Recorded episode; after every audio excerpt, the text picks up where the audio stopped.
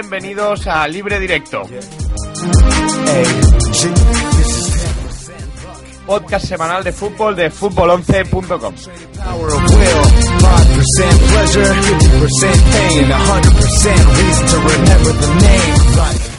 Muy buenos días, noches, cuando nos estéis escuchando a todos. Eh, una semana más volvemos a estar aquí con todos vosotros, esta vez para hablaros de la décima jornada de liga que transcurrió con el Barça Celta, eh, Leo Messi y su hijo Tiago en la clínica de Sheus en Barcelona, el Real Madrid Zaragoza, el 4-0.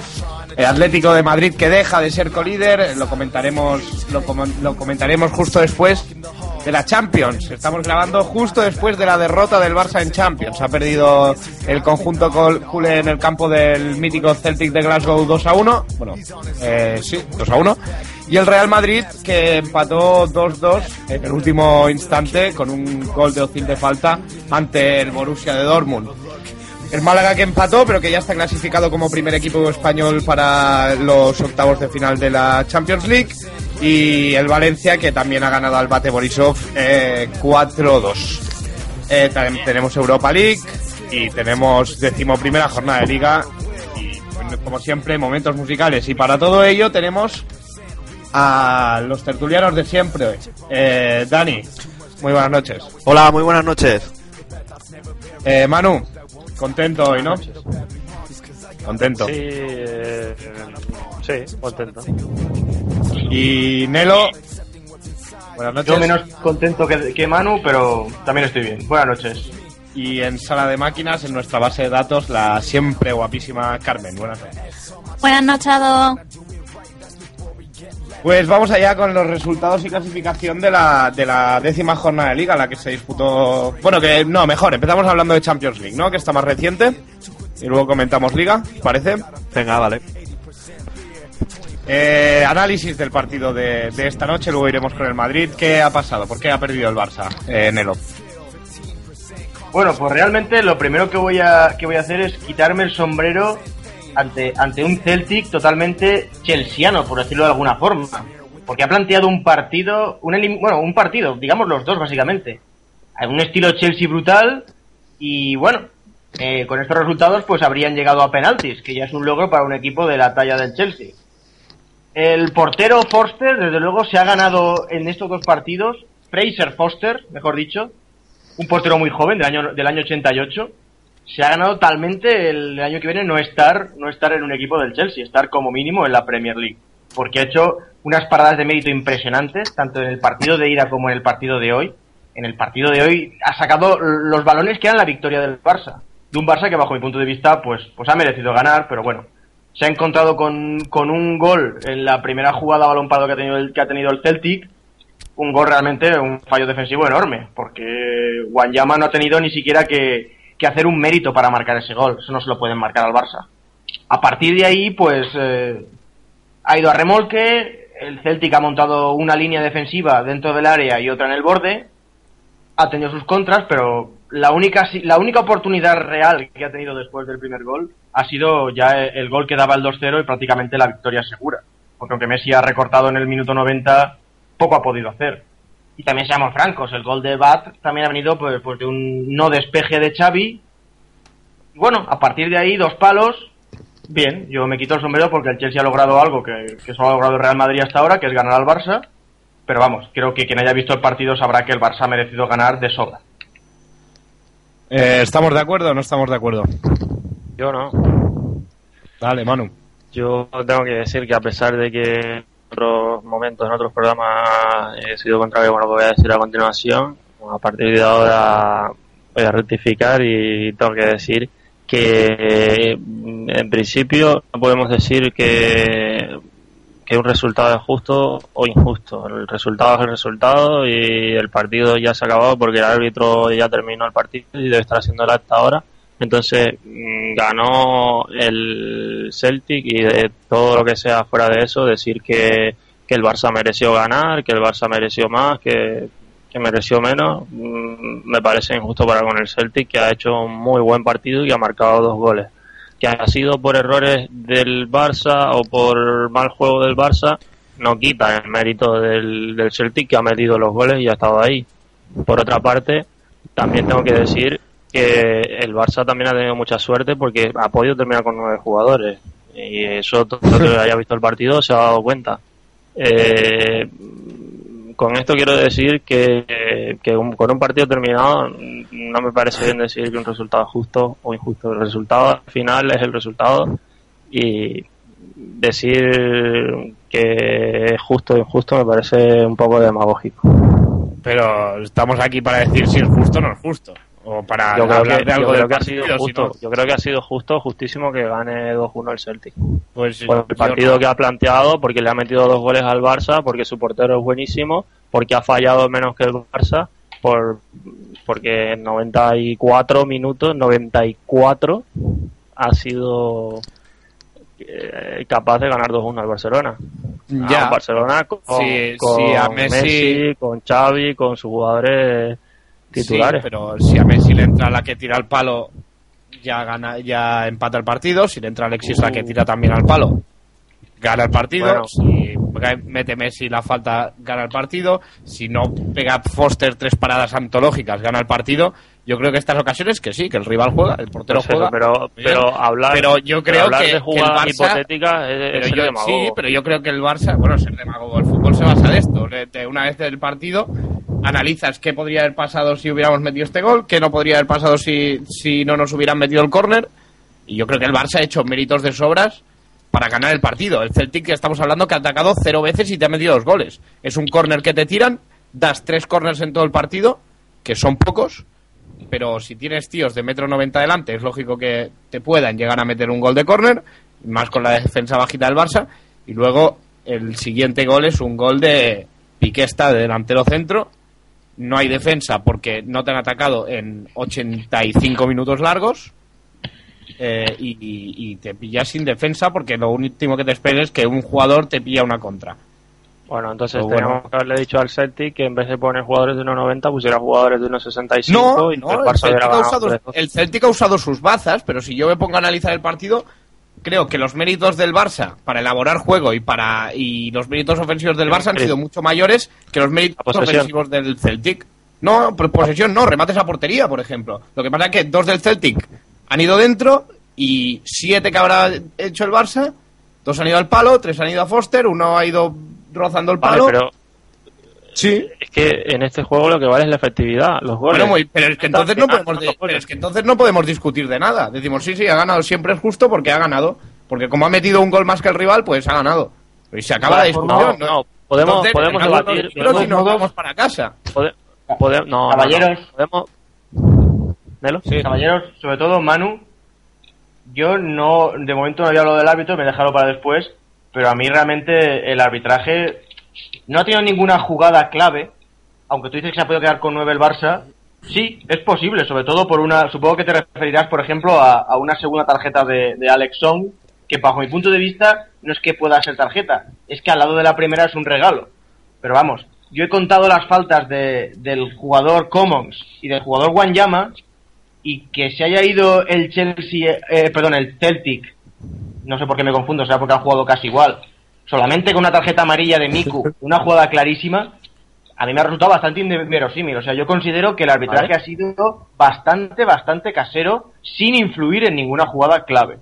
Es decir, No, yo creo que sí que es ver verdad. A, a- a Commons que en 10 minutos yo le he contado cuatro faltas y ha recibido una amonestación verbal de esta de, oye, deja de hacer faltas porque igual te tengo que amonestar algún día. Pero a mí, desde luego, pues el arbitraje de pues Kuiper habría no me ha gustado pues vale. para nada en el sentido de- Vale, de, que lo he habría- visto, lo he visto ba- bastante, como se dice, como dicen los catalanes, casulá, que vendría a ser bastante casero eh, en, Vale, en pues habría que haberle sacado amarilla, pero una cosa no quita la otra. Habría que haberle sacado la amarilla a ese jugador del Celtic Vamos a ver, sí que que quita una cosa a la otra, sí que quita una cosa a la otra porque no es lo mismo. Vale, obviamente no es lo mismo que, que Song est- esté expulsado en el minuto 70, pero desde luego que, que, el, que el Celtic juegue con jugadores con amarilla, sobre todo jugadores que se han dedicado básicamente a defender, como ha sido Commons, como ha sido Wanyama, excepto en el gol, con amarilla Pero también. no vale defender en el fútbol. Hay que atacar Sí, siempre. pero, pero es- no, es- no se trata, trata de atacar o No. ofender. Estamos hablando de jugadores que merecen amarilla y no la tienen.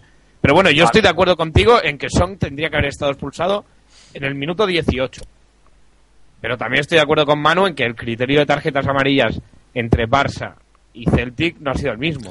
Celtic Hablando- mucho más permisivo el árbitro con, con el Celtic. Hablando de Song, yo os quiero preguntar sobre todo a los culés, eh, ¿cómo os ha gustado más cómo ha jugado hoy? O sea, hoy ha jugado de mediocentro defensivo o como defensa central. Obviamente. Obviamente, como mediocentro defensivo, además, yo considero que ha ido de, de menos a más. Se ha empezado el partido un poquito errático, un poquito tal. Le falta un poco, a lo mejor, el, el tema del primer toque y de, y de arriesgar un poco más con el pase. Me refiero a pases un poco más verticales, no tanto buscando el pase fácil horizontal.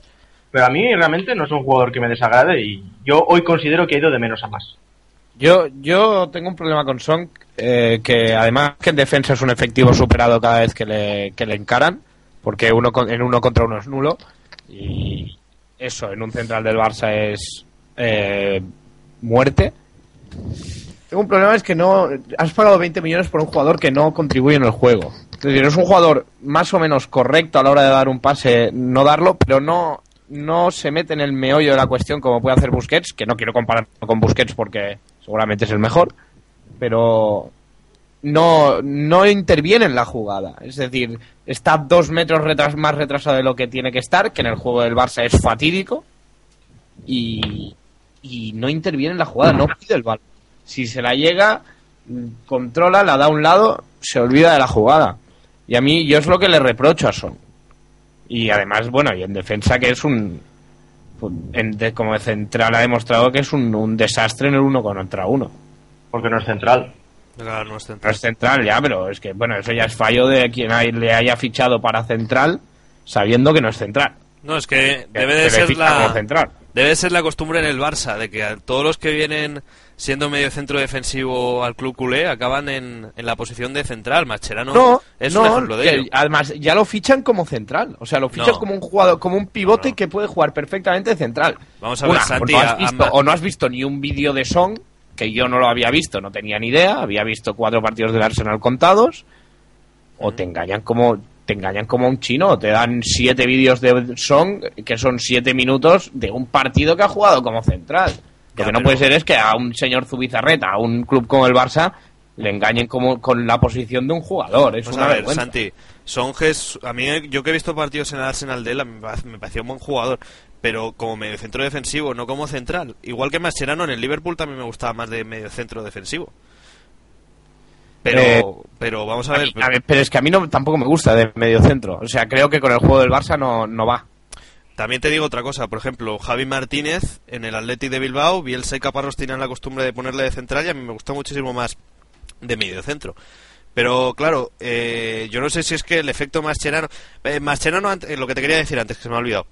Mascherano es un jugador que se le ficha para ser mediocentro. Lo que pasa es que las bajas de Puyol y de Piqué en su momento le hicieron ponerse, eh, eh, jugar en esa posición y empezó a jugar bien. Por eso se ha quedado en esa posición.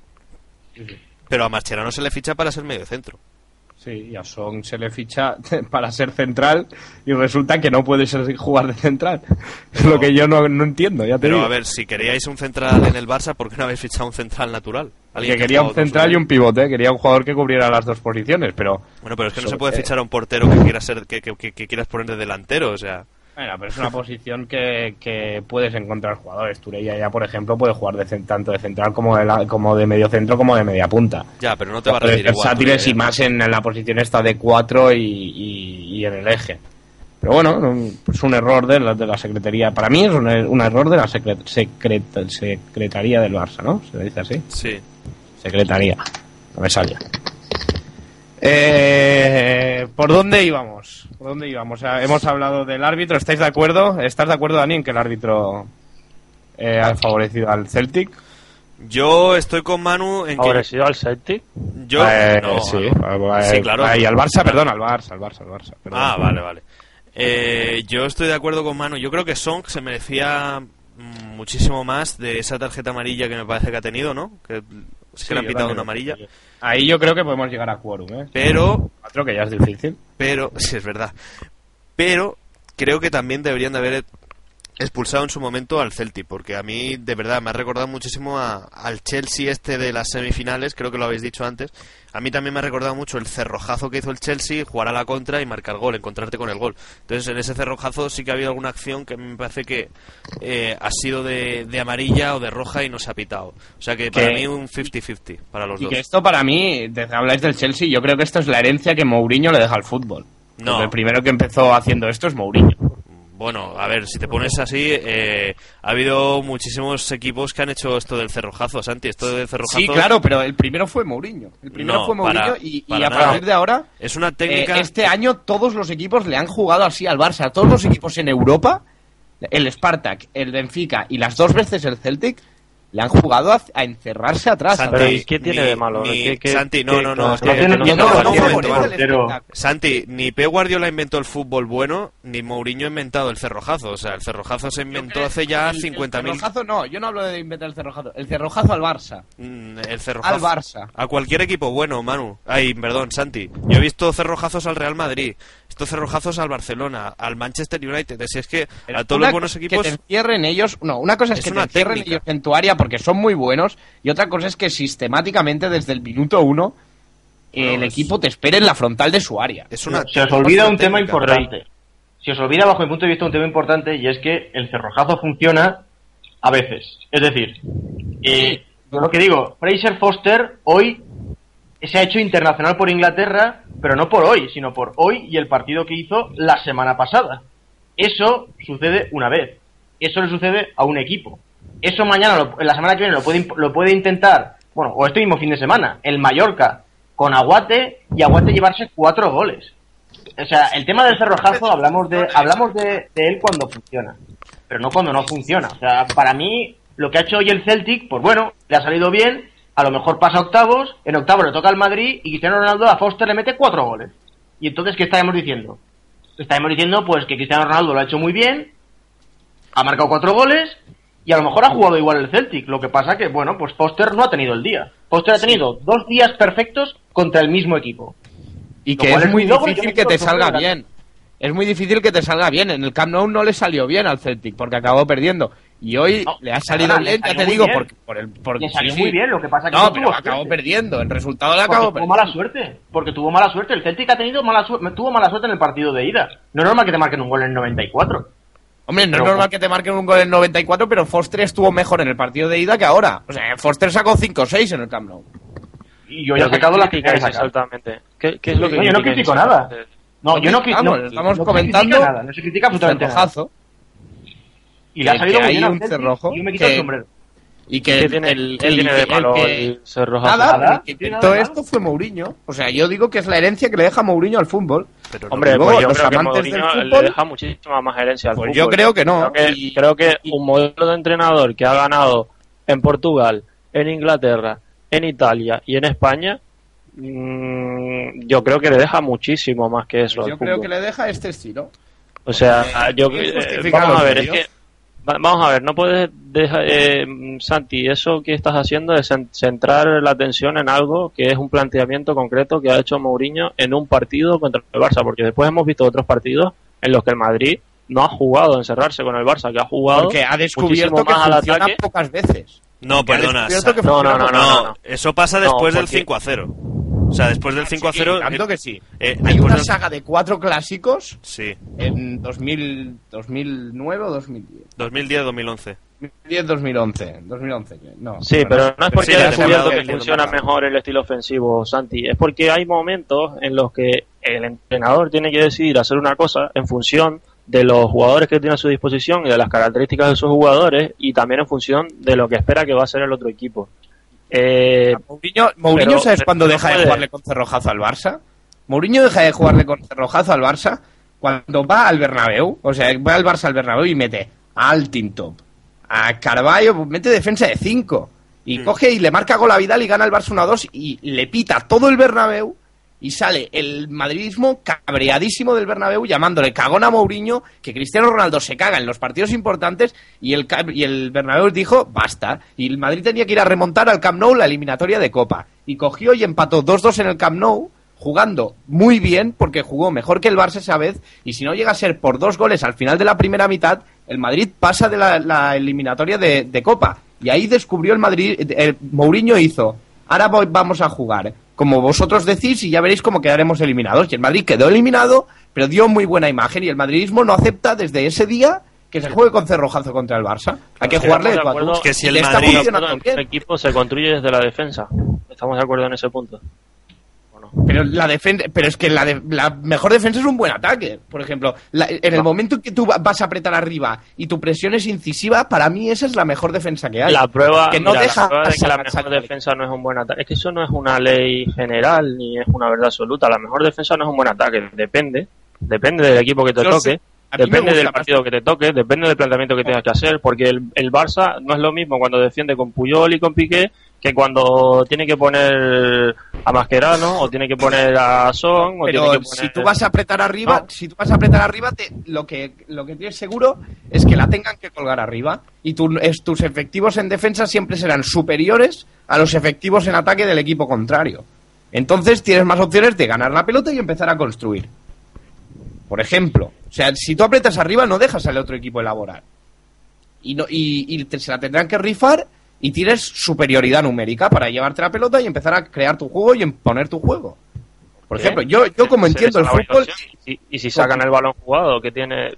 pero si tú apretas bien no pueden sacar el balón jugado. Y si te lo sacan jugado, vas a ir de tú a tú a jugarle, vas a perder porque son mejores que tú. Y, y, y yo, si un equipo me gana porque soy mejor que yo, cuando juego les aplaudo, les digo, pues sole tú. Hemos jugado de tú a tú y me has ganado porque eres mejor que yo y punto. Y si haces un planteamiento defensivo, ¿qué, qué haces? ¿Te vas humillado? ¿Te Pero vas- no, Yo no, no te vas Yo humillado. creo que pero que está diciendo está Santi... humillado, pero si- me nadie está criticándolo. Nadie está criticándolo sí, el sí, planteamiento en cierto defensivo. sentido, en cierto sentido sí, a mí me sorprende. No. Eh, para mí no es más que parte de la polarización que ha, la que ha contribuido muchísimo la prensa de los dos estilos, el bueno y el malo. El estilo bueno es el Barça, el fútbol que- total, el que lo estás- espectáculo. lo estás el- diciendo tú, pero es que eso lo estás diciendo tú. Yo, a mi, a mi manera de entender el fútbol, yo ni Barça ni Madrid, a mi manera de entender el fútbol, prefiero un fútbol vistoso a un equipo que no puede penetrar en un área porque tiene 11 tíos delante, lo prefiero. Pero yo no critico al Celtic por hacer eso. Yo estoy diciendo que esa es la herencia que nos deja Mourinho. A veces sale bien, pocas, a veces sale mal, muchas, pero que cada uno juegue como quiere y hoy le ha salido muy bien al Celtic y felicidades al Celtic. Pero a mi manera de entender el fútbol no me gusta. A, a ti, por ejemplo, te puede encantar. Pues disfrutarás viendo un partido así. Pues, y me parece genial. Pero a mí no me gusta. Yo, yo creo que, que- que- que quede claro que yo no estoy criticando nada, que cada uno tiene su estilo y que cada uno juega como le da la gana. que esta herencia que deja Mourinho sí que está criticando directamente. Yo no creo que deje que No, es una herencia, es una herencia que deja Mourinho que luego que cada uno valore si es buena o mala. Yo no lo tengo por qué valorarlo, para mí es mala, pero para ti, por ejemplo, es puede ser buena. Pues si para ti es buena, para ti No. mí es mala, es tu palabra contra la mía y seguramente digo uno de los dos tenga la razón absoluta. Yo digo que depende de las circunstancias. Habrá momentos en los que te resulte útil y habrá momentos en los que no te resulte útil. Pero no digo que sea ni buena ni mala. Bueno, vale, muy bien. Pero, pero el Barça, por ejemplo, le, eh, le es útil imponer su juego. Y Pero para mí es Mou- más vistoso. Mourinho va más allá de un planteamiento en un partido contra el Barça. Mourinho es un entrenador que tiene muchísima experiencia en los banquillos y te ha hecho muchísimos planteamientos, tiene muchísimos partidos en los que ha hecho planteamientos diferentes y, y creo que trasciende mucho más allá de un planteamiento en un partido concreto. Bueno, eh, y como trasciende más allá de un planteamiento completo, vamos al planteamiento que, que, que puso ayer sobre la mesa José Mourinho. ¿Qué os pareció el partido de ayer ante el Borussia? Nelo. Bueno, ¿No? pues eh, fue un partido realmente que a mí me, me- me gustó bastante. Considero, considero, y aunque sea parece que a veces es un pecado decirlo, que Jürgen Klopp le ha ganado la partida táctica a José Mourinho en ambos partidos. Algo que parece que a Guardiola se le podía decir. Se le puede decir, por supuesto, a Tito Villanova, pero hoy considero que también se le puede decir a, a Jürgen Klopp. Solo hay que verlo. Solo hay que ver cómo el Madrid ha- lo ha pasado fatal, más allá de los resultados, contra, contra el Borussia de Dortmund. Eh, y el Borussia de Dortmund realmente lo único que ha hecho es echar el balón al suelo y conseguir en el partido de ayer que en la primera parte el Madrid intentara buscar la, la, forma de romper una defensa y un centro del campo que jugaba con el cronómetro, tocando la pelota como podían. Que para mí tampoco es bien, pero bueno, realmente le iban tocando como podían. Eh, se notó mucho que al final no fue baja Sebastián Kell, con ahí con esta máscara que llevaba que parecía un superhéroe de poca monta, pero bueno, pero fue muy importante en el círculo central. Y otra cosa muy importante fue que, se logró parar a Cristiano Ronaldo con esa superioridad numérica, siempre tenía tres rivales encima, lo cual dice bastante poco en favor de otros jugadores madridistas, en este caso de Higuaín, incluso de Modric, que parecía que no le hacía ni, ni, falta cubrirlos, y por eso podían haber tres jugadores justo encima del astro portugués. También hay que, hay que tener en cuenta una dinamita arriba que tienen los alemanes increíble.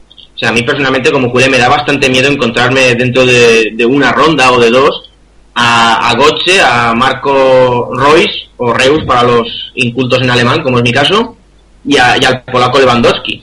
Y cuando los laterales alemanes también tienen su día, Schmelzer y Pisicek, o como se pronuncie, mm, tampoco sé cómo se pronuncia muy bien, asusta verle subir y bajar la banda.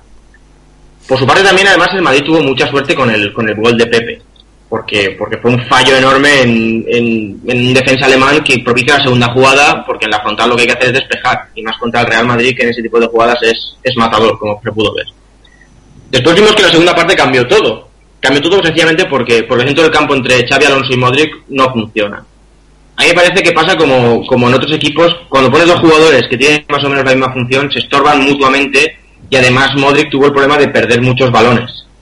El equilibrio se recuperó con el 100 ¿Por qué? Pues porque Xavi Alonso hacía su función, en la suya, y, en el caso de Sien pues daba mucho oficio, el jugador ganés, que se demuestra que es un buen fichaje, pero solo cuando juega en el centro del campo. En otras posiciones nos, nos crean dudas a todos.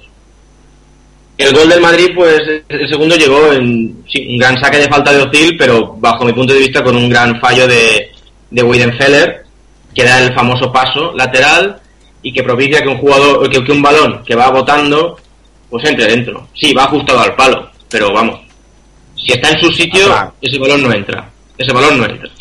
Pero bueno, al final el resultado, el resultado es bueno para ambos equipos, porque la, la horrible Champions League que está realizando el Manchester City hace que ambos equipos estén, estén clasificados y básicamente estén a jugar la primera plaza. Que bueno, por, por enfrentamientos parece que está más cerca del Real Madrid, pese a que ahora vaya segundo que del, que del Borussia, ya que, ya que el Borussia Dortmund se tiene que enfrentar en la última jornada al City y el City se estará jugando como poco la, Europa League. Eh, Dani. Pues yo la verdad que disfruté mucho viendo el partido porque en mi opinión fue un partidazo, pero bueno, eh, la verdad, eh, esto de que en un grupo de Champions se encuentren el City, el que ha sido campeón de Inglaterra, el Dortmund, campeón de Alemania, el Real Madrid, campeón de España, y el Ajax, un histórico de Holanda, eh, nos deja, mm, bueno, que yo creo que la UEFA se lo tiene que hacer mirar, ¿no? al hacer los grupos, porque alguien, como dijo Mourinho, alguien de esos cuatro históricos seguro que va a caer, ¿no? Y otro que se va a ir a la Europa League. Entonces, bueno, mm, la verdad es que está siendo un grupo muy complicado, no, no las mismas facilidades que el año pasado, que el Madrid ganó todos los partidos, y respecto al juego del equipo, pues me gustó bastante Sien, le dio bastante... Bueno, pues Sien que es un pulmón para entrar al Madrid en la segunda parte eh, fue muy importante su entrada, sobre todo porque yo creo que juntar a Xavi Alonso y a Modric eh, le quita mucha fuerza en el centro del campo al Real Madrid. Eh, la baja de Higuaín que nos va a dejar para el próximo partido de Liga, mm, a ver qué hace Mourinho, ¿no? Pues no tiene ni a Benzema ni a Higuaín, puede que tire de Morata o, o puede que juegue Callejón. Que por cierto, para mí hizo un buen partido, pese a. bueno, creo que Arbeloa, que no tiene. No, el Madrid no tiene ni al perro ni al gato, que jugará el periquito. sí, sí, eso dijo Arbeloa y estoy totalmente de acuerdo. Además, eh, me gustaría ver mucho a Morata de titular en el Madrid, pero lo dudo con, con Mourinho. Eh, Callejón yo, creo que, yo creo que Callejón está un paso por encima, ¿no? Sí, bueno, no sé, pero vamos, ya te digo, ayer, me gustó mucho Callejón. Eh, Callejón ayer para mí fue el mejor de la segunda parte del Madrid, el que reactivó el juego. Fue una lástima que no entiendo que pitaran fuera de juego en, sí, sí. en esa acción. Eh, que al final se ve que se ha demostrado que sí lo era, Canal Plus. No estoy por una uña. Yo o sea, yo no entro a debatir si eso no es porque O sea, supongo que si lo dice Canal Plus con las, el de esto digital que tiene, supongo que sí, no sé. O sea, pero ese es justísimo, eso sí que es verdad y tanto lo puede evitar como no. Ah, es que mucha gracia ayer punto pelota que obviaban lo de Canal Plus, lo dejaron de banda y sacaban imágenes de Al Jazeera para decir que, que era la única que decía que, que no era fuera de juego. Pero vamos a ver, es que con lo de los fueras de juego posicionales nunca se está muy de acuerdo porque lo que está adelantado, según lo han dicho el Plus, es la cabeza de Callejón. Porque posicionalmente... Bueno, la regla, la regla de fuera de juego dice que es fuera de juego si el jugador que recibe el balón eh, tiene eh, en posición adelantada cualquier parte del cuerpo con la que pueda meter gol. entonces Pues sí. la cabeza puede fuera meter goles fuera de juego. Sí, entonces sí es fuera de juego porque lo que tenía adelantado, por lo que he visto yo en las imágenes, era la cabeza. Pero si tú te ves la figura, eh, los pies, te lo comparas los pies des- del jugador del Dortmund con Sí, los de sí, sí, sí, está línea por delan- totalmente. detrás los del Borussia. Por eso te digo. Claro, Sí, claro. sí, sí, sí. Yo, yo no lo supe ver, pero ni con 10 repeticiones. Luego me lo enseñó Canal Plus y dije, bueno, parece, pues si lo ponen por la línea será que sí. Hoy había un poco bajo de mi punto de vista, bajo mi punto de vista, es- este fuera de juego lo podía haber pitado como no pitar. O sea, el- los Claro. árbitros y los linieres no, yo soy de los, que no se, de los que no se creen que no es que tenía el flequillo adelantado, no es que la uña de la mano justo la del dedo anular la tenía más adelante porque resulta de que él tiene la uña de- del dedo anular más larga que el resto. Es fuera de juego. Aquí en directo no lo vimos nadie y yo considero que Linier tampoco. ¿Lo pitó? Bueno. ¿Acertó? Pues obviamente si lo ha acertado no se puede decir nada. Pero vamos, lo podía haber pitado y, mañana y, y mañana ese mismo Linier, el mismo fuera de juego, por el- la misma zona de la cabeza que está fuera de juego, hubiera pitado que no. Seamos francos y seamos sinceros, porque bajo por lo menos, bajo mi punto de vista es mi opinión y yo no veo ni camisetas ni nada. Chicos, dejadme, dejadme hacerle una pregunta a Manu. Porque... Espera, un segundo, un segundo. Lo que, quiero acabar lo que iba a decir de Callejón. Sí. A mí me pareció que fue el mejor del Madrid en la segunda parte, que fue la parte en la que jugó el Madrid, de hecho, y, y reactivó el juego del Madrid, pero quitando el gol, vuelve a ser, ayer volvió a ser el Callejón del español que no le mete un gol ni al arco iris. eh. Manu, una pregunta. Tú que eres tan, yo creo que el más fan de aquí de Cristiano Ronaldo. eh, ayer Ozil marcó gol de falta. Y hoy he estado mirando unas estadísticas. Creo que Cristiano ha marcado en, su etapa en el Real Madrid nueve de ciento y pico faltas que ha tirado. Y Ozil eh, prácticamente tiene mejor, bueno, claro, tiene mejor promedio, ha tirado menos faltas y ha marcado, pues me parece que cuatro goles. Eh, ¿Cómo lo ves? Eh, lo del el tema de las faltas. El tema de las faltas, ¿cómo lo veo? Bueno, aquí creo que todos habremos jugado al FIFA o al Pro, ¿no? Bueno, sí, pero no tiene nada que ver ficción con realidad. Sí, sí, sí, sí. Cuando juegas un partido al FIFA o al Pro, normalmente pones a un lanzador a tirar las faltas en corto y en largo, o el mismo o uno diferente. Si hay uno que, que, está prefijado antes del partido, que normalmente son cosas que se hablan, eh, eh, me parece exagerado echarle en cara a Cristiano de que es un egoísta, de que siempre quiere tirar las faltas, de que siempre tal. Eh, eh, Cristiano tira bien las faltas, que tenga más o menos efectividad es debatible. Que últimamente no está en la última temporada no está teniendo efectividad, pues sí, que, que te quieres que te diga. Pero eh, habría que mirar la efectividad que tuvo en el Manchester y, y la que tuvo a principio en el Madrid, que creo que fue bastante mejor que, que la que está teniendo en las últimas dos temporadas. Sí, pero es que ha Mm, llegado sí, un momento- Soy, sí que soy partidario de que, sobre todo, las faltas en largo se le debía dejar tirar más a Xavi Alonso. Y, pero creo que las faltas en corto, pues normalmente mm, suele dejar tirar a Auxil y a algún que otro Para jugador nada. más. A Modric también lo he visto tirar alguna falta. Para nada, la mayoría se las, no te engañes, la mayoría se las queda Cristiano. No, no, no, las, sí, sí, la mayoría se las queda a él. las tira todas Ah, no, y además ha llegado, todas. ha llegado un momento en que a mí, como, como aficionado, no me da miedo que tire una falta a Cristiano Ronaldo, cuando, ande- cuando antes me atemorizaba. Veo que coge la pelota Cristiano y es como cuando la coge Xavi con el Barça. Planta la pelota, digo, esto va afuera. Con Xavi siempre me pasa, digo, esto va o un poquito por encima del larguero o por poco a la barrera, justo. Es que es muy difícil meter un gol de falta, ¿eh? No, Sí, bueno, pero hay especialistas y si Ozil mete muchos más goles de, de falta que Cristiano en, per- en porcentaje, Manu, las tendría que chutar a Ozil. tú y yo en los últimos años hemos visto a Beckham y a, y a Roberto Carlos, o sea, en el Real Madrid, que era coger un balón y se atemorizaban los rivales. Tenías a Ronaldinho Sí, también. pero bueno, pero claro. Beckham tampoco mar- marcaba goles de, goles de falta, pero no era que, que tuviera una efectividad espantosa, que también los fallaba. ¿Quién? Beckham. O sea, sí, Bueno, pero Beckham tenía bastante más efectividad que lo que tiene ahora Cristiano. pero también tenía un estilo diferente de tirar la falta. Beckham tiraba mucho más suave. Vale, ¿y no te parece ese estilo mucho mejor que el de Cristiano? ¿Qué? ¿No te parece mucho mejor ese estilo, el de Beckham?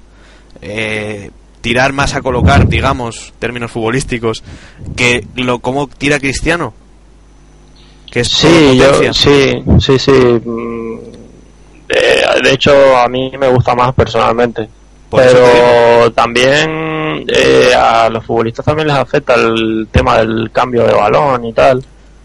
Eh, yo creo que parece que no se nota, pero bueno, igual va a parecer que estoy poniendo excusas raras, pero, pero- sí, pero pero también es, eh, así.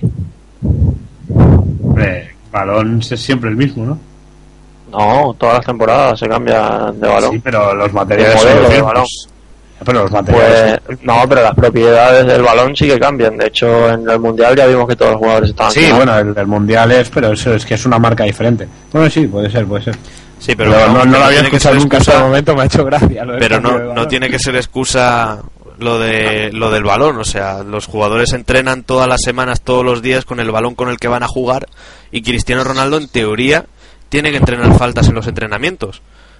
Sí, sí. Sí, ente- pero aparte, Si le salen igual en los entrenamientos que lo que extrapola al campo, yo si soy Mourinho digo, mira, eh, cambio radical o, o coges a otro jugador y le pones a practicar faltas, pones a Ozil, porque el Real Madrid es un, es un conjunto de cracks, estoy seguro de que yo creo que se jugadores deberían distribuir más esa faltas. capacidad. Eso, eso es algo que va con modas. O sea, recordad cuando Ronaldinho estaba horriblemente mal, él seguía tirando las faltas. O sea, los clubes de fútbol tienen sus, sus castas, sus niveles, llamadlo como queráis. Y en el tema de, de lanzamientos de balón parado, por ejemplo, en el Barça, digan lo que digan, cuando Messi dice, la tiro yo, ya puede estar Claro. cojo que la va a tirar él. Y lo mismo pasa con, con, una, con, con, cual- con cualquier otro equipo. O sea, Cristiano Ronaldo cuando dice tiro la falta, ya puede ponerse quien quiera como sea. Que la va a tirar él. Porque los clubes tienen ese tipo de, de estratos, de, de jerarquías, o llamadlo como queráis. Aunque Pero no se de trata que... de que Cristiano sea un egoísta, como lo quieren poner muchos medios. No, no que- es un egoísta, tal. no, ¿qué va, qué va? Por eso puse el ejemplo del Pro y del FIFA. Que, O sea, o sea, no, no se trata de egoísmo, se trata de, de eso, de jerarquías. Los clubes de fútbol todos sabemos que hay jerarquías. O sea, mañana puede subir del filial del Madrid o del Barça un jugador que a lo mejor en el filial haya marcado todas las faltas que haya tirado, llegará al primer equipo y no tirará ninguna. ¿Por qué? Porque cogerá a Cristiano Ronaldo y dirá, la tiro yo. O cogerá a Messi y dirá, la tiro yo. ¿Y qué vas a decirle? No, oye, que yo en el, en el, en el B las marcaba todas. Y vamos, unos golazos impresionantes. Da igual. es lo que igual. hacíamos en el patio del colegio. Vas por detrás sin que se entere, le pegas a la pelota y si va adentro nadie te dice nada. por Ya, cierto, que pero- han, han vuelto a discutir Messi y Villa, ¿eh? Así, ¿eh? ¿cuándo? En entren- Bueno, estamos hablando del Madrid, luego eh, luego hablamos de ello, ¿vale, Manu? Antes de que se me pase, yo quería hacer una, una, una intervención respecto a lo que ha dicho Dani del tema de- del grupo, de la composición del grupo del Real Madrid. Realmente ese es el verdadero platinato del que deberíamos hablar y no absurdeces que diga la prensa. O sea, el señor Platini llegó a, llegó a la presidencia de la UEFA diciendo que, que vaya vergüenza que al campeón de Rumanía tuviera que pasar tres rondas previas y el tercero de la liga inglesa tuviera que llegar directamente a la, a la fase de grupo. Así se ganan elecciones, realmente. Así se ganan elecciones, por lo menos en la UEFA. Vamos a dejar la política aparte, por supuesto, pero en la UEFA se ganan así. Se ganan, pues como hay un voto por cada federación, pues yo cojo y digo, oye, Federación Rumana, su campeón va a estar en la fase de grupos siempre, porque voy a cambiar las normas y voy a decir, y además, usted si no se jugará la, la plaza que corresponda con el campeón de Bielorrusia, no con el segundo de la liga, o sea, con el tercero de la liga española, que seguramente si jugara en su liga ganaría a todos con la gorra.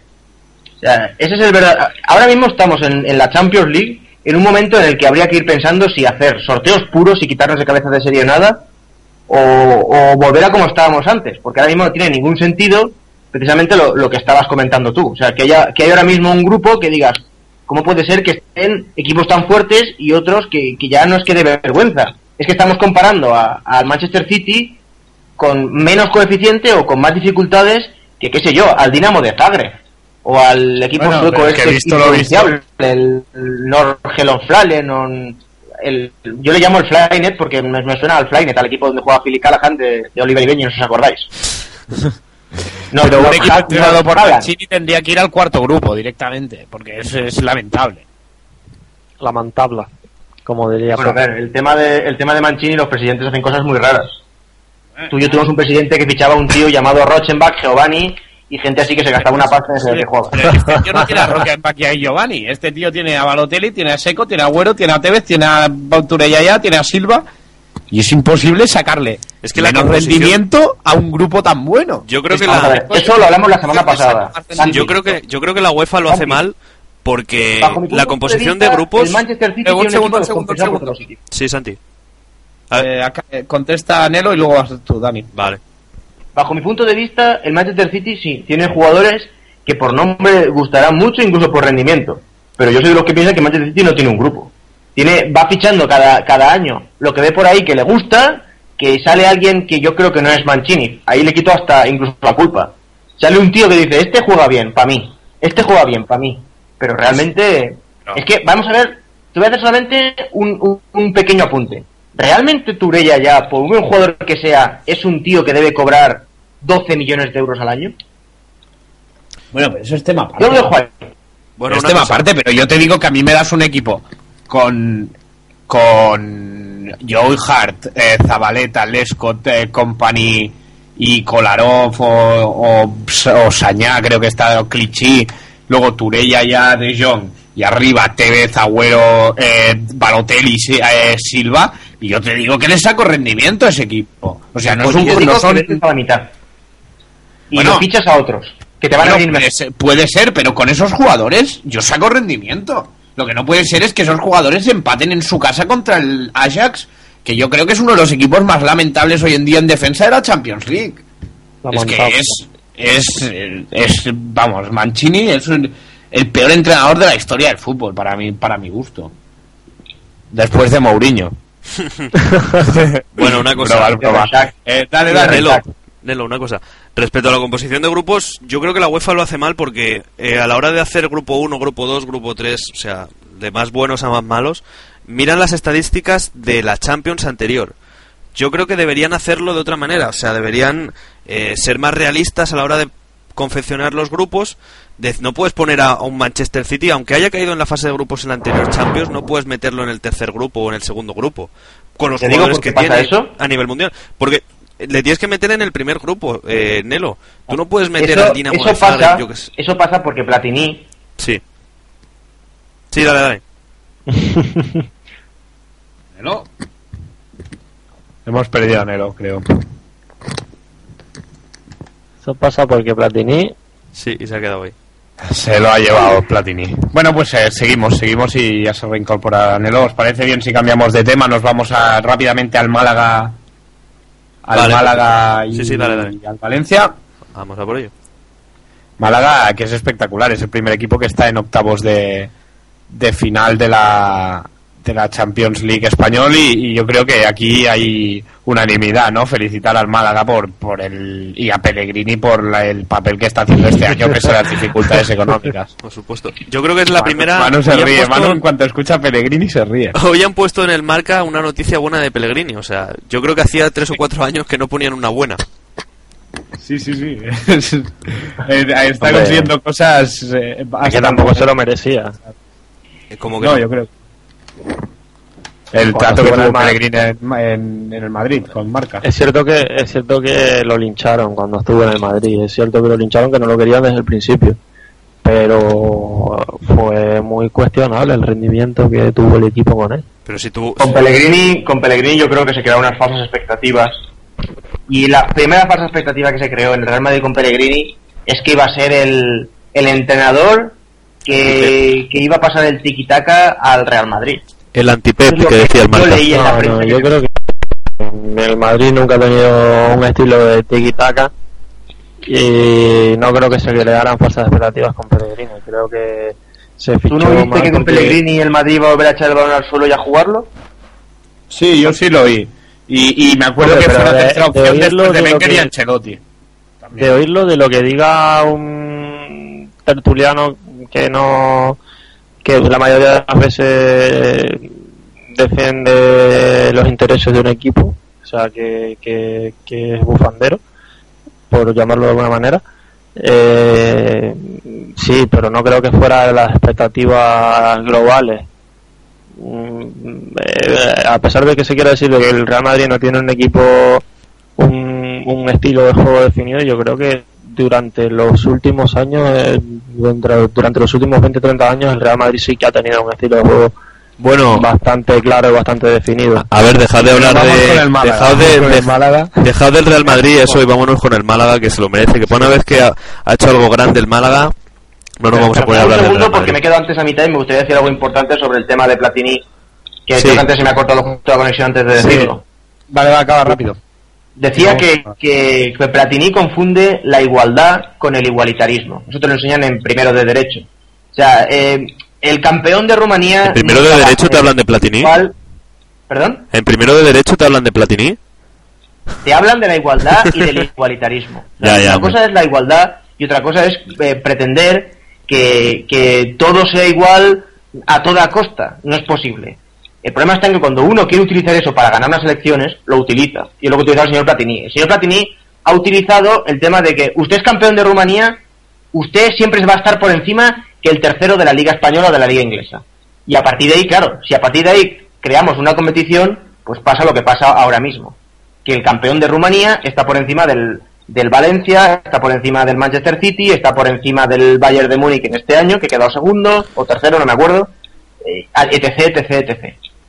Claro, a partir de ahí confecciona una, una competición y le salen los disparates que salen ahora mismo. Ya no tengo nada más que decir. Vale, pues vámonos ¿en Málaga, ¿no? Que, no sé si visteis el partido, yo no lo vi porque coincidía con el del Real Madrid.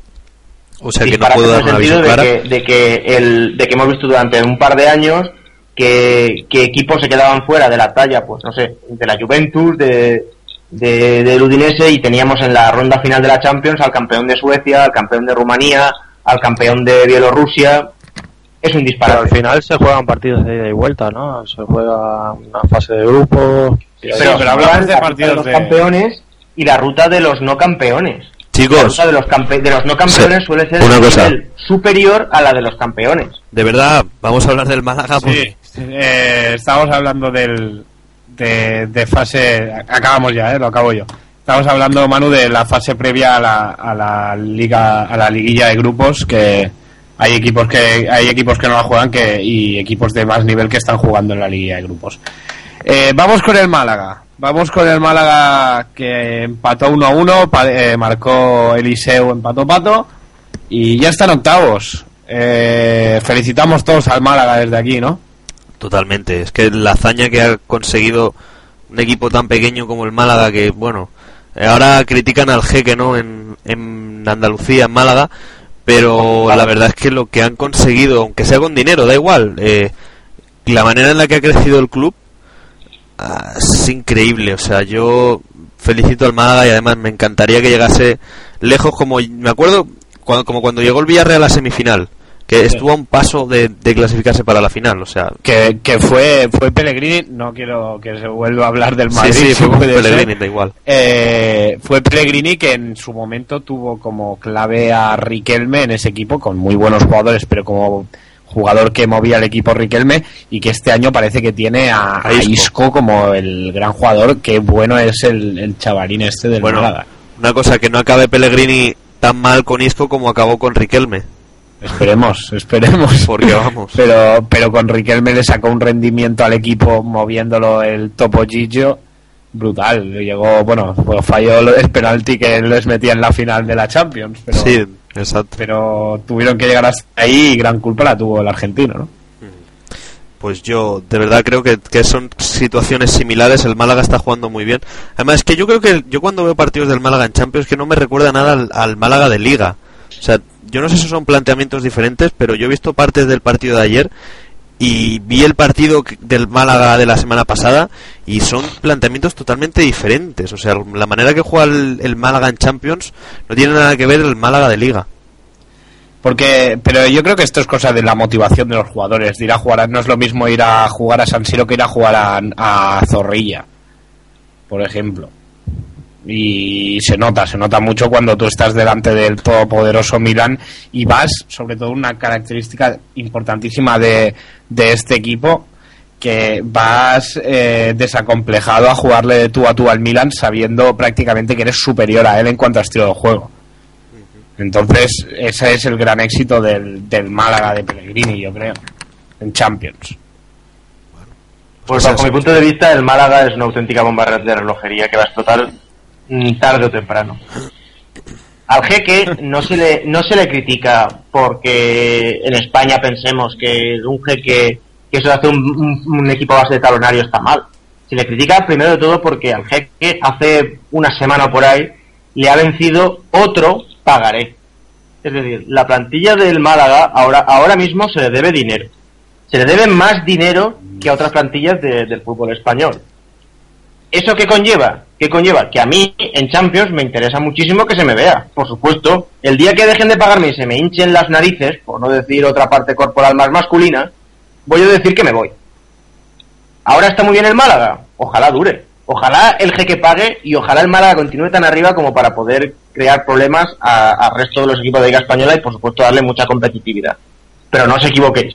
Ahora mismo el Málaga es una bomba de relojería. ¿Está Claro. muy bien en Champions? Me quito el sombrero. ¿Se ha clasificado para, para octavos? Me lo quito más ante todo un equipo como el Milán, aunque el Milán tenga como titular a Bojan Kirkic, que bueno, Bueno, ahí pues, está y lo han fichado y... yo, yo quiero eh, un, un minuto, bueno, ni, ni un minuto. Yo quiero romper una lanza en favor de Bojan porque se le está crucificando. Bojan hecho a Ibrahimovic del Barça y ha sido el sustituto de Ibrahimovic en el Paris Saint Germain. Como que voy a hecho a Ahora va a Ibrahimovic echar a del del Milan también, o sea, va a echar a como no, va a echar a poca broma porque Bojan ha tumbado a Ibrahimovic dos veces. Al Karateka lo ha tumbado dos veces. Pero ¿qué dices, Santi? Ibrahimovic se fue del Barça por Villa. No, No, no, no, no, Ibrahimovic se fue del Barça. Bueno, entonces, eh, era, era un chiste, pero veo, veo que no ha hecho mucha gracia. Pero, pero no, Guardiola. yo digo porque. sí, lo Guardiola. Ibrahimovic dejó de jugar y el que ocupó su lugar y de una manera muy satisfactoria en el final de temporada fue Bojan, que estuvo estelar contra el Villarreal, contra el Villarreal y, eh, y, en- y porque le anularon el gol en Champions en el Camp Nou, eh, porque si no Eh, eh, estaría en el Barça por secula seculorum. Ya, Pero bueno, y ahora lo del Milan era una broma porque echaron a Ibrahimovic y el recambio ha sido Bojan, más que nada. y si no, eh, da igual. O sea, dime tú qué ha hecho Boyan en, en la Roma el año pasado. En la Roma, fichar por el Milan, ¿te parece poco? bueno, ahora- sí, vale, pero dicen que tú no puedes ser un delantero eh, de, que- de, que primera liga, de cualquiera de... con el Milan que Escucha, el jugador que Santi, es ya, pero tú no puedes ser propiedad del delantero y Milan, marcar nueve goles en una volver al temporada. Barça. Pero tú no puedes ser tiene una delantero. recompra. No, no, no, no, ya está, no, no, está eliminada esa recompra. Tú no El puedes ser- tiene otra recompra. Ah, tiene la- otra. la- tiene, la recompra que tenía con la Roma está anulada. Ahora tiene una recompra que puede recomprarlo al Milan durante, parece que son, no sé si es uno o dos años, por 18 millones, 17 Pero 18 no, es millones. obliga- pero no es obligatoria como la otra. No, que va, que va. O sea, si el Barça yo lo ha puesto, pues resulta que Boyan pues regulan los cables y juega bien. Pero vamos, yo creo que no va... No va Vale, no la- pues, me- vamos con el- no va. Vamos con el último equipo español de No, Champions. no, espera un momento, Santi, espera Ah, un vale, segundo. vale, dale, Santi, dale. dame un segundo, porque te voy a dar un dato y ya con esto cerramos el tema Boyan, ¿vale? Boyan Krikic, 37 partidos con la Roma, 37 partidos con la Roma. ¿Sabes cuántos goles? 7. Pues mira, yo tiraba más corto. 7. En 37 ¿Tanto? partidos, 7 goles. Eh, Tú que has lanzado una lanza en favor de Boyan. No, yo Sí, no- ese dato no lo veo, era vamos. Mentira, que era, que era, era broma.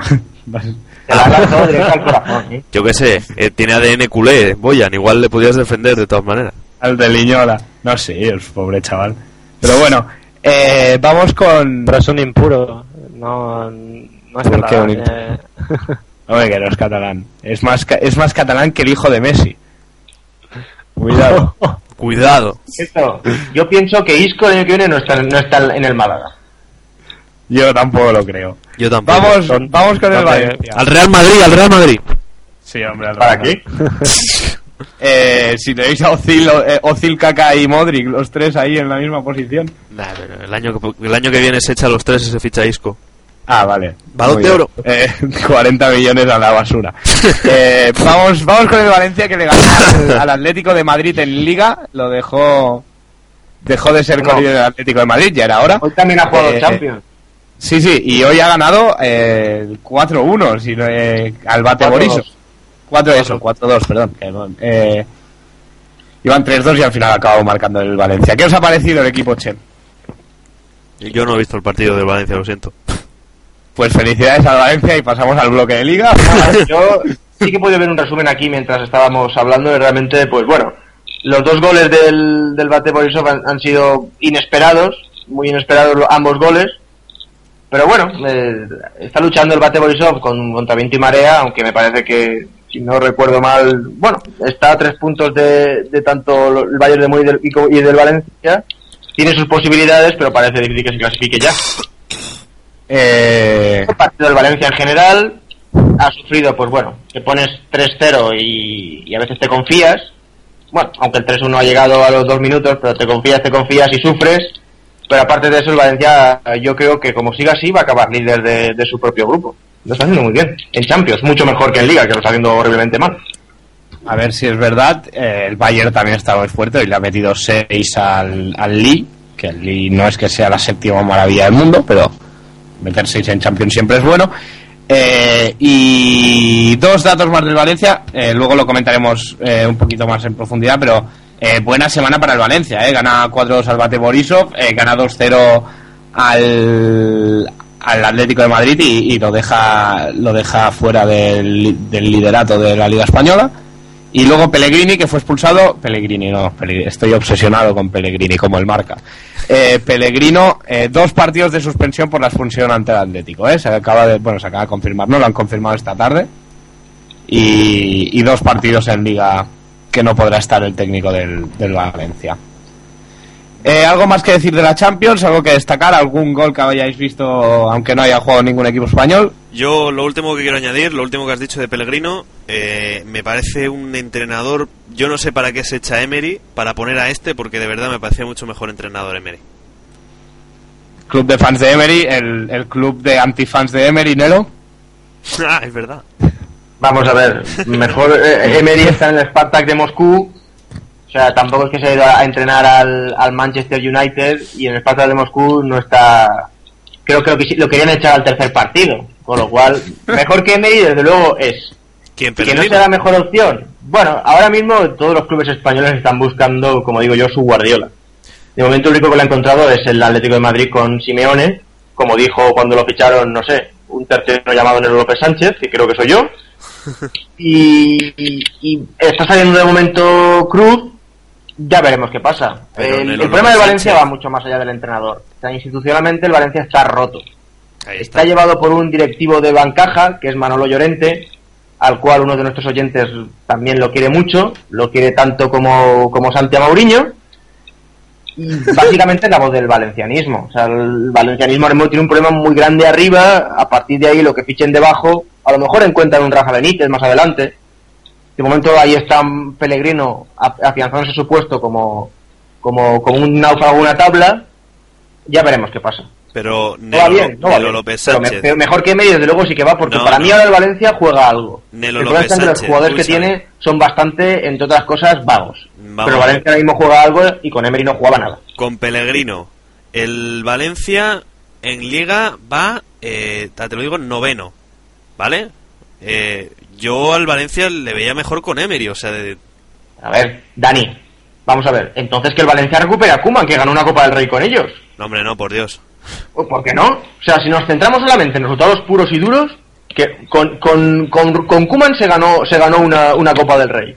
Y es el último título que ha ganado el Valencia. Es que tampoco debemos centrarnos en eso. Em era, era un tío que se la sudaba todo. Y se le echa por eso, porque se la sudaba todo. Emery era, un jugador que iba, a, a- o sea, era un entrenador que iba al campo de, qué sé yo, del, de la Real Sociedad, iba empatando a uno y sacaba un defensa. Y se le echa por eso, no se le echa Pero por otra gran- cosa. Se Era le un echa gran por eso. motivador, ¿eh? Emery. ¿Perdón? Que era un gran motivador, digo, que cuando eres entrenador de fútbol también tienes que saber motivar a los jugadores y para mí era, una de los, era, un- era uno de los mejores motivadores No, de toda la liga. te voy a decir la voz del valencianismo que lo te- la tengo muy cerca. Veremos dónde acaba Emery. De momento, Quique Sánchez Flores, que también se decía lo mismo que estás diciendo tú de Emery, Quique Sánchez Flores está en el Alalí. Emery está en el Esparta de Moscú. Quique, Quique Yo, Sánchez yo no Flores, me, de yo no quiero Valencia, imaginar a, a Emery motivando en ruso y, y a Quique Sánchez Flores eh, motivando en, en catarí. eh, Pero es que no son jugadores, o sea, no son entrenadores que hayas dicho, no, es que después del Valencia han acabado en unas cotas altísimas. Es que están ganando dinero allí perdidos Pero Nelo, de la mano de Sánchez Dios. Flores después de entrenar al Valencia estuvo en el Atleti y ganó una Europa League y una Supercopa de Europa. ¿Y dónde está ahora? Bueno, pero lo ganó con el Atleti y tiene todo el reconocimiento de- del Calderón, Quique Sánchez Flores. Sí, lo tiene tanto que lo han largado. Bueno, lo han largado porque hay ciclos y cuando se cierran los, los ciclos, pues los entrenadores se marchan. Y Quique Sánchez Flores ya había cubierto el cupo en, en el Atleti, pero no deja de ser un buen entrenador. Bueno, eh, vamos, vamos a pasar al momento musical de la, de la tarde. eh, porque se, se acabó el debate Emery y Quique Sánchez Flores, porque si no vamos a derivar a acabar hablando de, de Jaume Creixell, que es un entrenador de tercera catalán. Me parece muy mal entrenador también. Sí. bueno, puede ser. No sé, la verdad es que he visto pocos partidos del Palamos en mi vida. Eh, eh, no sé si, si, entrenaba, al- si ha entrenado alguna vez al Palamos. Manu, ¿estás por ahí? Sí, sí. Eh, ¿Qué canción has elegido para para que deleitarnos? Yo creo que ya estaba decidida, ¿no? La del Gamma Style.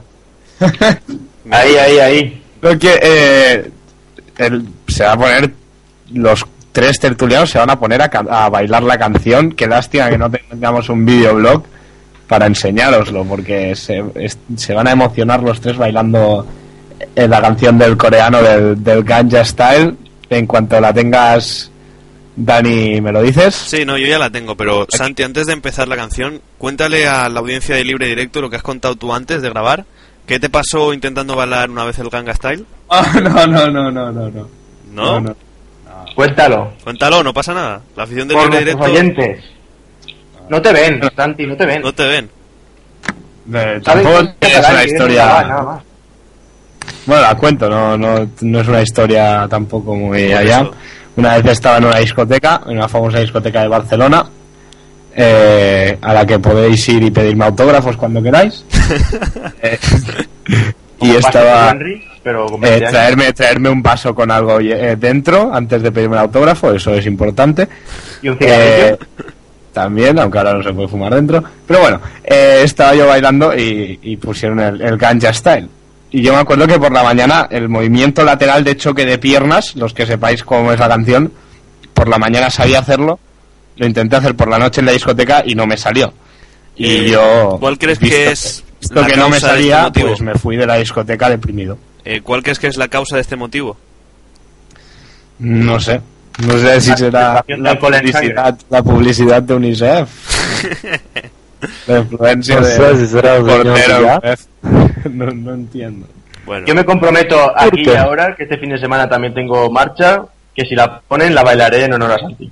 perfecto. Y la bailaré bien. Y si no la puedes bailar ahora, que me van a hacer ponerla.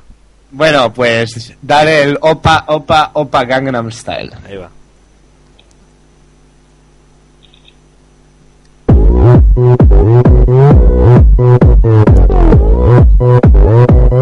오빤 강남스타일. 강남스타일. 낮에는 따사로운 인간적인 여자. 커피 한 잔에 여유를 아는 품격 있는 여자. 밤이 오면 심장이 뜨거워지는 여자. 그런 반전 있는 여자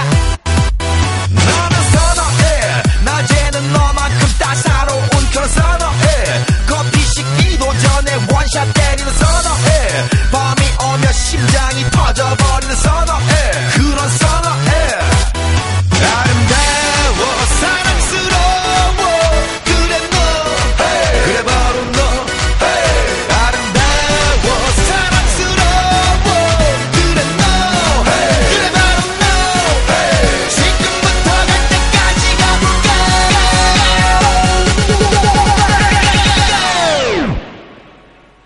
오빤 강남스타일 강남스타일 오오오오 오빤 강남스타일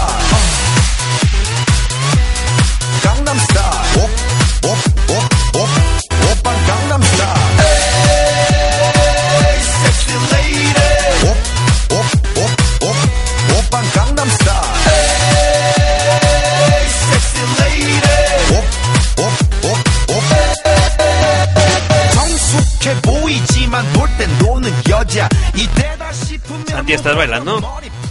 Sí. ¿Qué tal el movimiento lateral? Me he cargado la silla. Nelo, ¿tú también? Por supuesto. Yo sin moverme, yo estoy vago. Ya, ya. ¿Y Manu?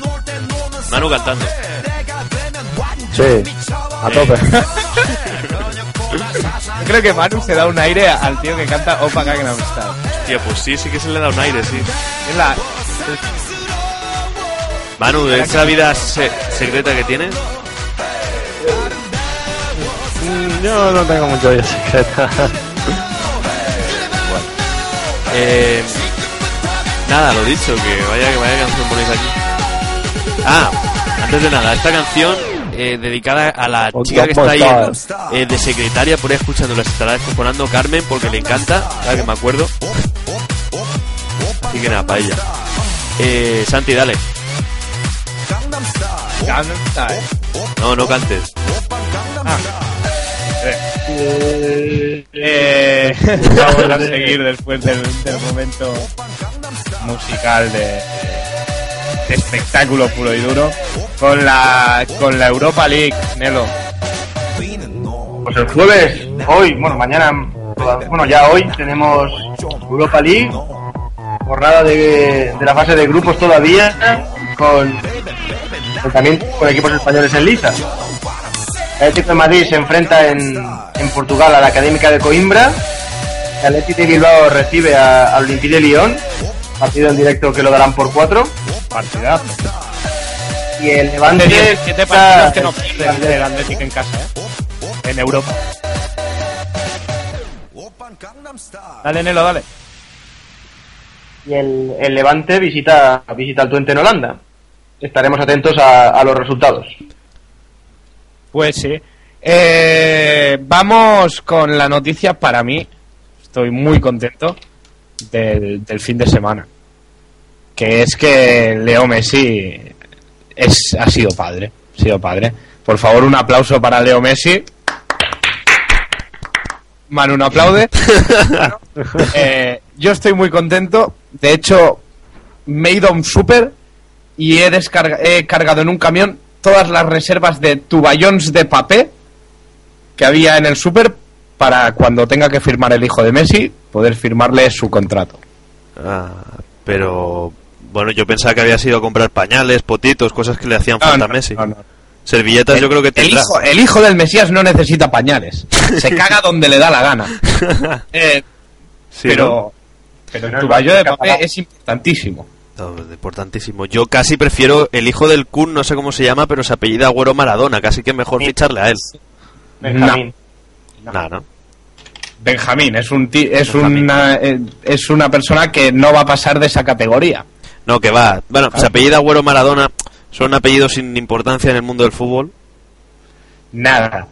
Le, eh, Tiago Messi, además es un honor que le hayan puesto Tiago porque es eh, en honor a mí, claramente, de Santiago.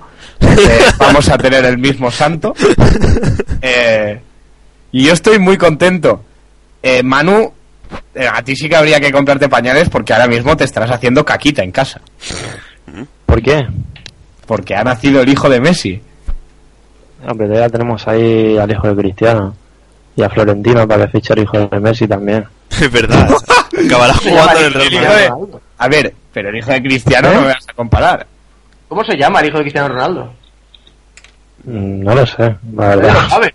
Cristiano Ronaldo, ¿no? No, no sé, no- yo lo pregunto porque Cristiano Junior. Sí, supongo. mucho más discreto, desde luego. No vas a comparar el Se llama Cristiano. Cristiano con el hijo de Messi. ¿Se llama Cristiano? Sí, sí. Ronaldo ya tiene nombre para su hijo, Cristiano.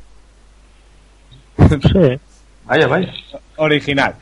Bueno, Sí. eh, ha cogido la costumbre sí, española de ponerle el hijo al hijo el nombre del padre. sí, sí. O sea, que guay. Ya que en mi familia eso se lleva haciendo desde 1899. Mi familia desde hace un puñado de años también. Somos la estirpe de familia los desde hace ya dos siglos, ¿eh? Desde el siglo XIX, sí, hasta, hasta que he llegado yo y mi hijo no tiene más narices que llamarse así. Ya tenemos, Oye, ya una- sabemos una que Nelo, cosa. Nelo, un En nombre que no había febrero, escuchado yo en mi en vida. febrero ¿qué, ¿qué cosas importantes pasan en el fútbol? ¿El balón de oro cuándo lo dan?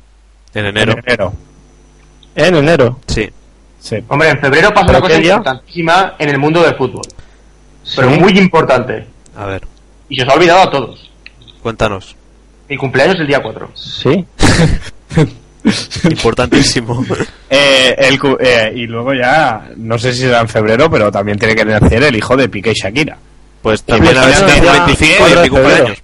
Imagínate un Piqué con el movimiento de piernas y caderas de Shakira.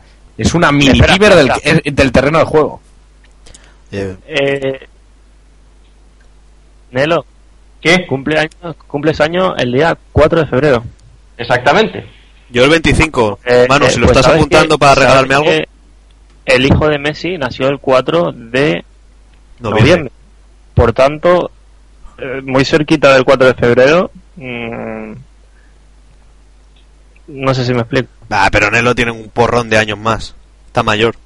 ¿Y Pero un porrón de años. No, 28 me refiero a que muy cerquita del 4 de febrero deberían haber estado engendrándolo. Por eso estaba preguntando que qué día daban el balón de oro. pa- estaba calculando eso. Ah, vale, vale, vale. Hombre, no quiero Ahora pensar lo en lo que hacían. No, no me gusta pensar en lo que hacían Antonella y Messi el día de mi cumpleaños. Prefiero no pensar que estaban Ah, pues un bebé.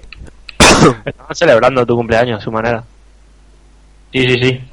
Eh, dejemos a un lado las perversiones sexuales de Messi y Antonella. Eh, ¿Le queréis decir, decir algo al hijo de Messi? O Vamos a ver, eh, Tiago Messi. Eh, tu padre, tu padre, vuestro mensaje a. Escucha, le estoy, lanzando- le estoy enviando un mensaje. Cállate, le estoy enviando un mensaje.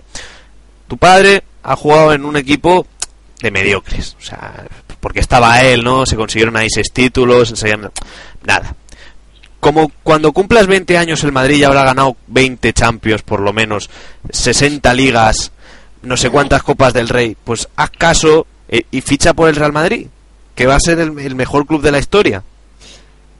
Es. Es, es y va a ser. Manu, ¿algo que añadir a- al discurso de Dani? No, nada más. ¿Pero tú quieres que- mandarle algún mensaje? Creo, creo. Yo sí. Bueno, sí, voy, voy a añadir algo yo, perdón, Nelo. No, que, que creo que ya con el hijo de Cristiano podemos ganar la décima, no, la, la número 20. Pero, eh, pe- pero que bueno, igual, igual si Florentino ficha al hijo de Messi, igual, igual ganamos 28, 30. Eh, bueno, optimista. 28-30. Eh, pongamos que el hijo de Messi, pongamos que el hijo de Messi tenga que tenga 20 años cuando le estás mandando este mensaje, o sea, para Ahora solo que falta- quieres que fiche, no está mal porque tendrías que ganar la, la Champions cada año. es un reto. Es un reto para el Madrid todopoderoso que todo lo puede, ganar la Champions cada año es un reto. Y, y el, para completar el círculo eh, sería que el hijo de Mourinho fuera el entrenador. Ah, sí, sí, sí.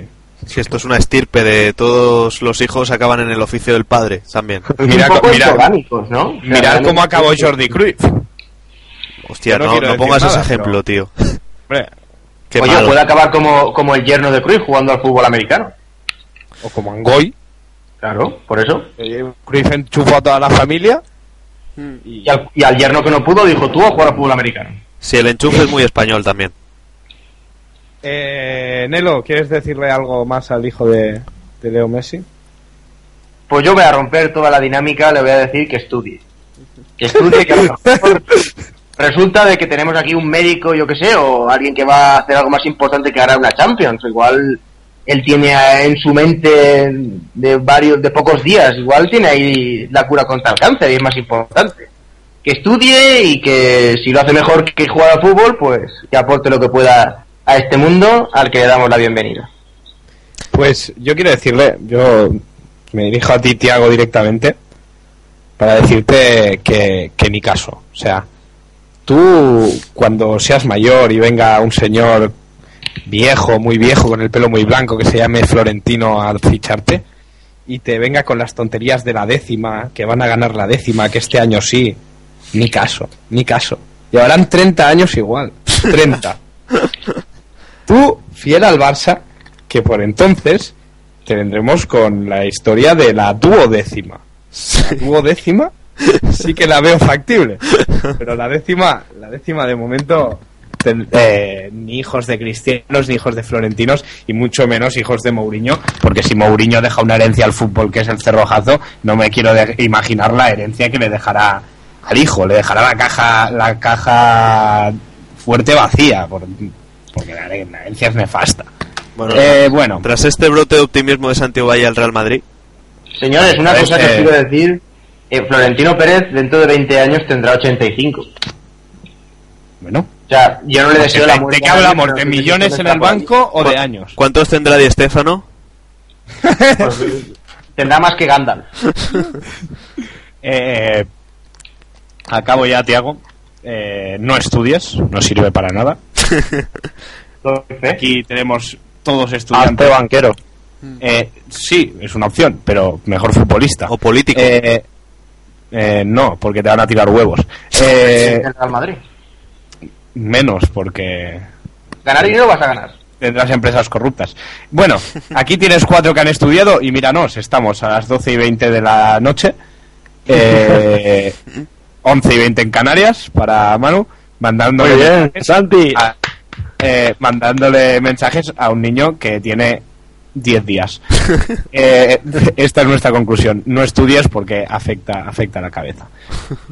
Eh, algo más que añadir, vamos concluyendo ya, ponme el, el Remember the Name, si te parece, Dani. Sí, eh, bueno, me has pillado, me has pillado No, a cuadros. vamos, vamos diciendo a ver si tenéis algo más que añadir de, de algo que nos hayamos dejado. Ahora es eh, vuestro turno, turno abierto. Empezamos por ponerlo, algo más que añadir al programa de hoy. Bueno, pues si os parece, estamos ya al borde de la undécima jornada de liga y que digo los partidos que nos esperan. Correcto. Muy bien, pues la jornada empieza el sábado. A las 6 de la tarde juegan el Español y el Rosuna. A las 8 el Zaragoza contra el Deportivo. duelo por el descenso, importante. Ahí está la puya catalanista contra el Pericu. No, la, puya culé, ¿no? Dentro del catalanismo no incluye. Bueno, y, y el, a las 10 el Málaga contra la Sociedad. Después el domingo la jornada continúa con el partido de las 12 de la mañana entre el Valladolid de mi novia, que no sé si nos está escuchando, ya se ha acostado, contra el Valencia. A las 4 de la tarde Athletic Bilbao Sevilla. A las 6 menos 10, horario poco menos que extraño, entre el Mallorca y el Barça. A las 8 Perdón, que me he perdido. A las 8 menos cuarto, Atlético de Madrid Getafe. Y a las 9 y media, de Levante Real Madrid. Eh, cierra la jornada el Real Madrid. Manu, ¿algo que añadir? Manu. No, por mi parte nada más. Vale, perfecto. Dani, ¿algo más que añadir? Eh, vamos a fichar al hijo de Messi. Nada más que añadir. Muy bien. Estamos Pues- preparando la billetera ya. Ya te pongo el Remember para las despedidas. Ahí ya suena. Entonces, pues yo tampoco tengo mucho más que añadir. Eh, gracias un día más por escucharnos. Eh, os esperamos la semana que viene. Santi, Santi, Santi, solo con Sean. Sí. Las despedidas. Sí, Haz que la. O sea que. Vamos, que llegamos hasta luego y ya está. Si no hay mucho más que añadir. ¿Vale? Sí, sí, sí, o sea, sí, vale, perfecto. Eh, y nada más. Eh, Nelo, buenas noches hasta la semana que viene. Manu, Eh, hasta la semana que viene. Carmen, que también os desea hasta la semana que viene, que lo está haciendo desde la pecera con cartelitos. Y yo también, un humilde servidor, Santiago Valle, os, os desea una buena semana y nos volvemos a escuchar la semana que viene. Hasta luego. Picking out the wrongs just to redirect the sound. You know we bear witness, we're crawling to the depths. And life is like a gamble, lose it all on a bet. 10% luck, 20% skill, 15% concentrated power of will. 5% pleasure, 50% pain, 100% reason to remember the name.